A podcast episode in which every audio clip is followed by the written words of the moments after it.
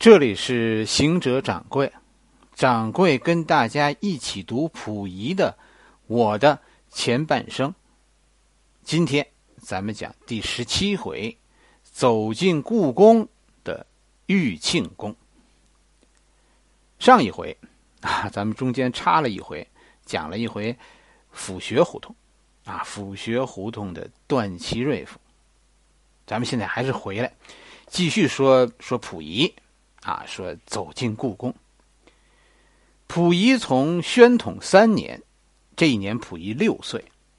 从宣统三年，溥仪开始读书，也是从这一年，溥仪开始使用故宫里的一座宫殿，就是这座玉庆宫。这一年，宣统三年，就是咱们的一九一一年，是吧？一九一一年叫多事之秋，就是这一年。爆发了武昌起义，大清朝真正的连续的历史到宣统三年年底就结束了。一九一二年春节前，溥仪退位，不再是宣统皇帝了，大清朝宣告结束。所以这一九一二年的年初，宣统三年年底，一九一二年年初，哎，春节以前还是宣统三年。等过了，过了元旦啊，关键是，一九一二年过了元旦，就是民国元年。民国是用是用阳历纪年的。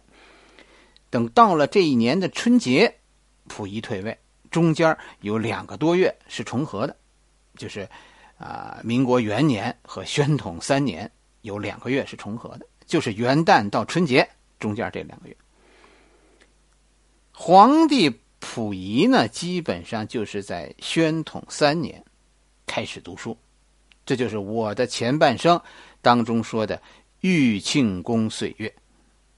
玉庆宫岁月基本上就是溥仪一个退位皇帝他在紫禁城当中的日子。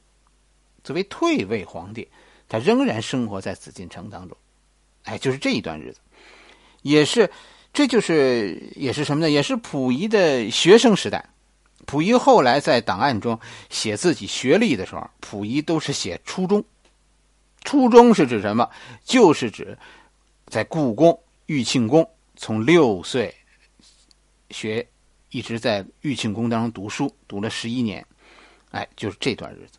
当然，这这也是所谓溥仪开始他溥仪的政治生涯。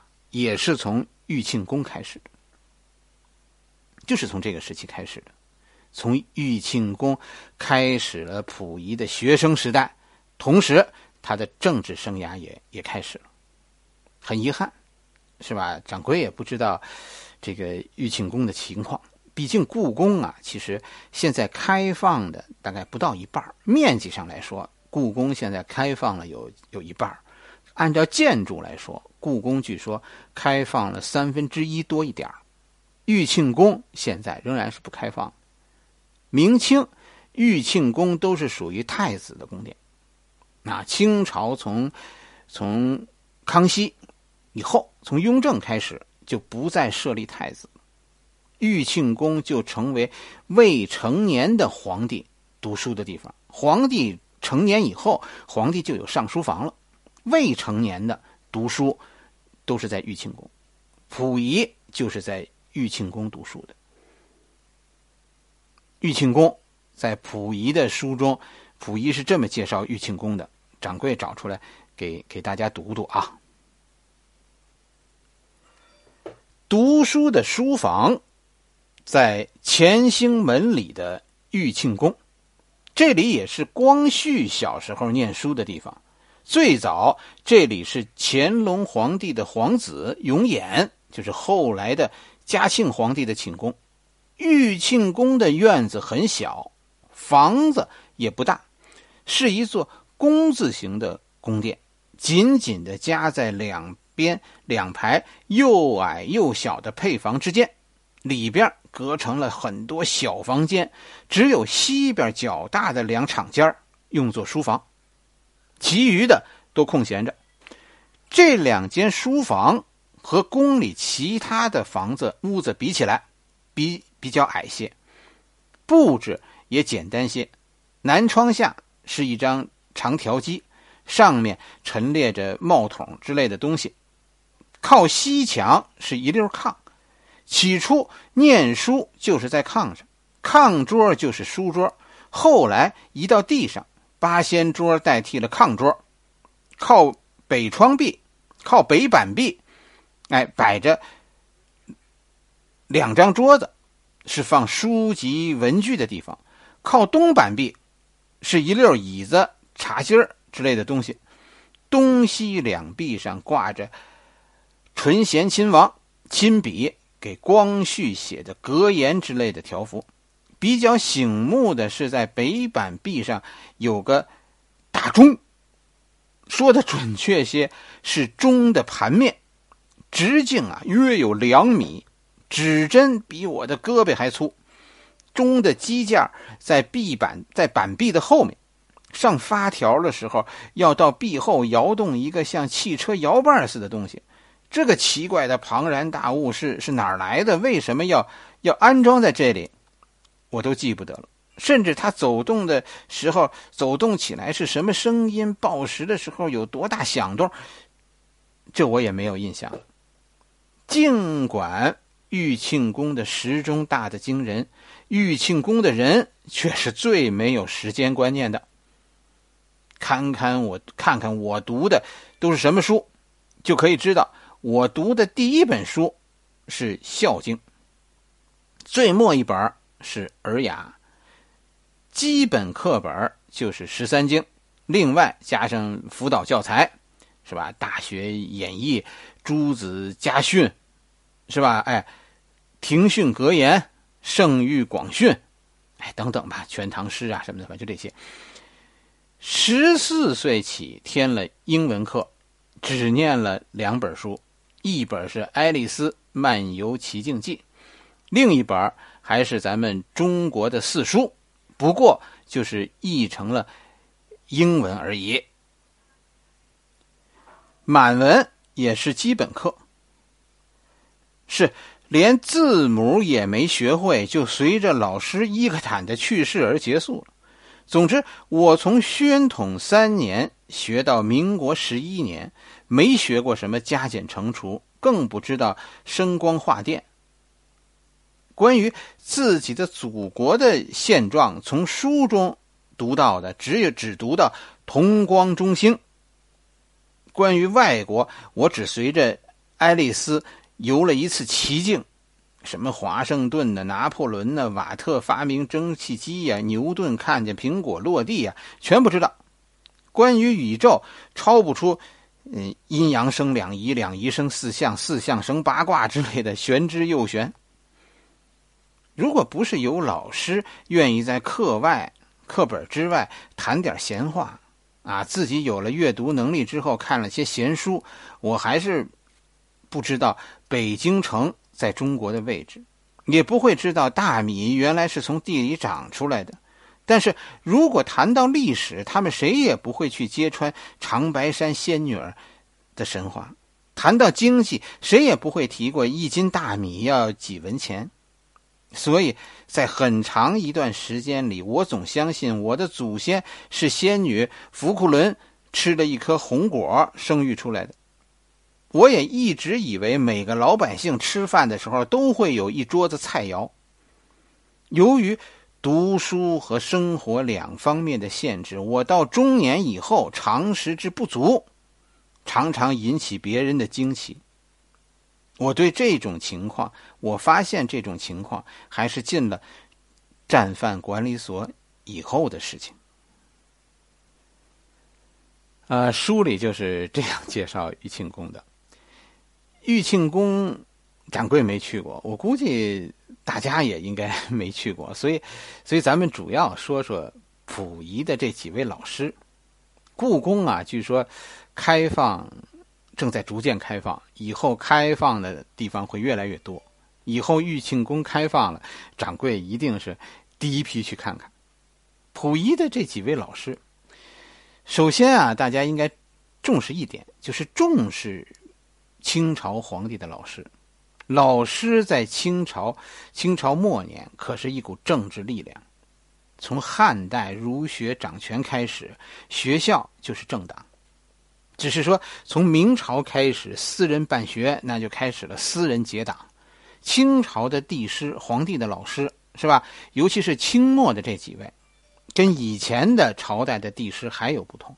为什么说溥仪的政治生涯从玉庆宫这儿就开始了呢？清朝有一股重要的政治势力，就是帝师，皇帝的老师。清朝始终是满汉隔离的，这是清朝和以前的朝代不同的，就是满汉隔离。虽然在文化上，你看满族最后和汉族趋同，但是在血缘上是严格分开的，在政权上也是满人掌权的，汉人只是附属。尤其是你看这个关键的问题在哪儿？就为什么他保持了那么长时间的满人的专制？其实大家主要看。问题在皇帝这儿，所有的皇子都基本上是在满人圈子里长大的，长大以后才接触汉人，所以清朝的皇帝普遍跟汉人不亲，因为小时候接触就少，以后执政当中就会和汉人不自觉的有隔膜隔膜。对这就形成了以后，从皇帝这儿就形成了在政治上满汉的壁垒森严。这是一种，这是一种清朝特别高明的制度，就是让皇子、王室和和汉人隔离。小时候隔离，长大了以后你们也亲近不了。大家注意。就是皇帝这种在在满人圈子里长大的这个事儿，造成的满汉隔离。但是到了后期，随着满族快速的作为一个领导阶层，他们快速的退化，大清朝不得不越来越多的依靠汉人，汉人于是深度的加入到政府，加入到满清末年的政治当中，卷入到清朝王爷们的斗争当中。特别是你看太平天国以后，汉人就是就是满清的半边天了。你看从曾国藩到李鸿章再到袁世凯，这是一股汉人势力。从表面上看，这股汉人势力是什么呢？是一股军人力量。其实，除了当时汉人参与到政府当中，除了这股军人力量以外，背地里还有一股同时存在的。就这个时期的皇帝，你看，同治、光绪、溥仪、宣统，是吧？年岁上都很小，所以对皇帝的争夺，实际上就就从儿时开始，这就是从皇这你看，溥仪从六岁开始接触政治，不是说溥仪从六岁溥仪就懂政治了，不是，那小孩懂什么呀？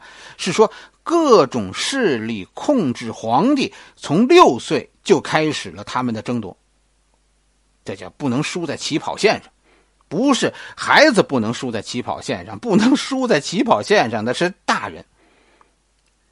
争夺皇帝从争夺帝师开始，帝师以后对少年皇帝的影响是非常大的。别的咱们先不说，你看光绪皇帝的老师是谁？大家记得吗？光绪皇帝的老师就是翁同龢。翁同龢后来在朝廷里是个多重要的人物，就是这么回事。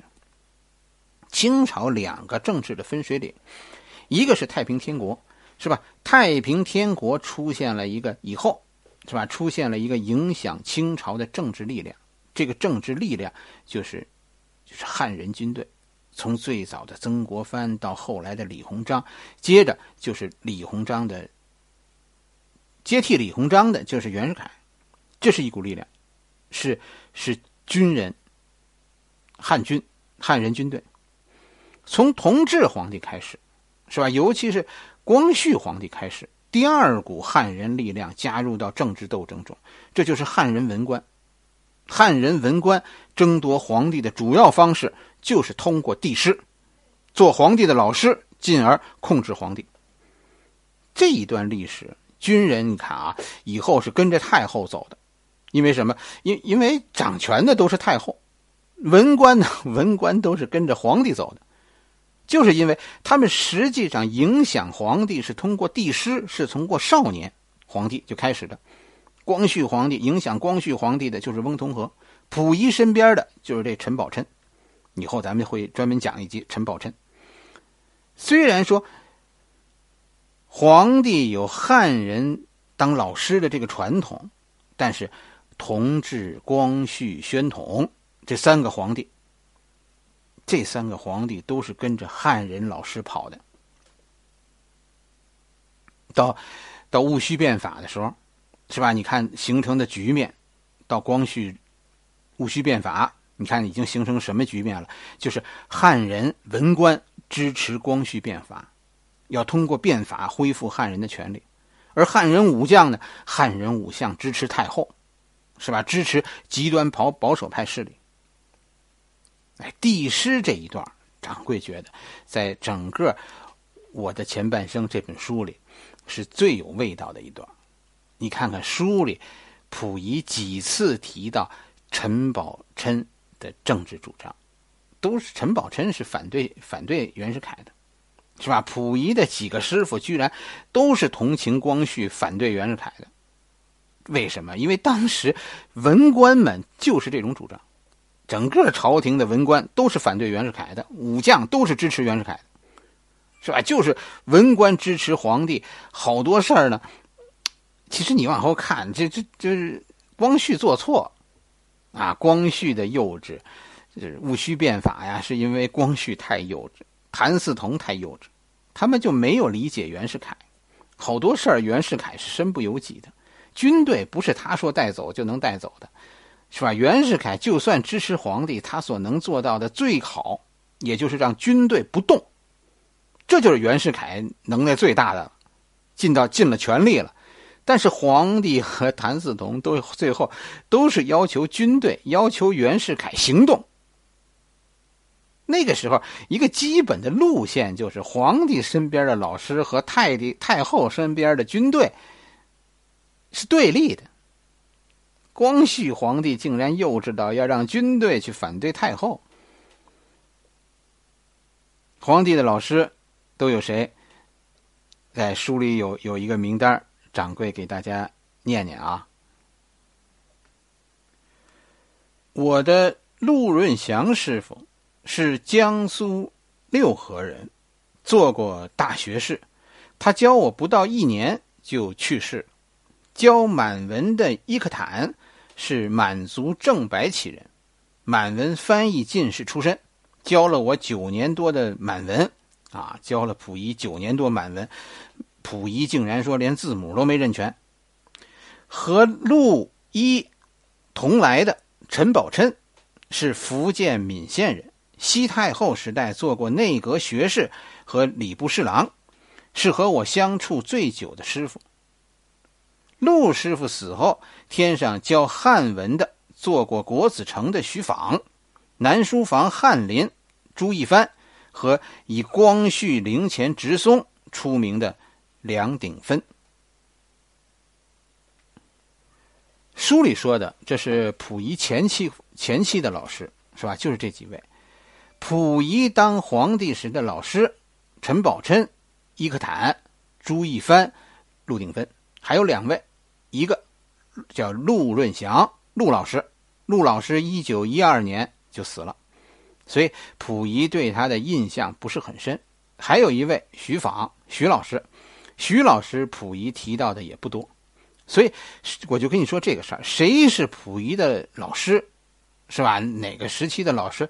这个你真得听溥仪说。溥仪说谁是谁就是，因为什么？因为老师、帝师在当时是文官的一个最高的怎么说荣誉？很多人都都是帝师，但是真正给皇帝上过课的，是吧？才被溥仪称为老师，溥仪说的这个话最有权威。那有些叫帝师，但是其实他是一种政治头衔。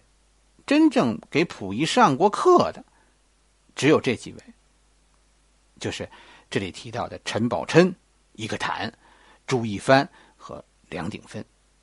咱们这一回时间到了，咱们就讲到这里。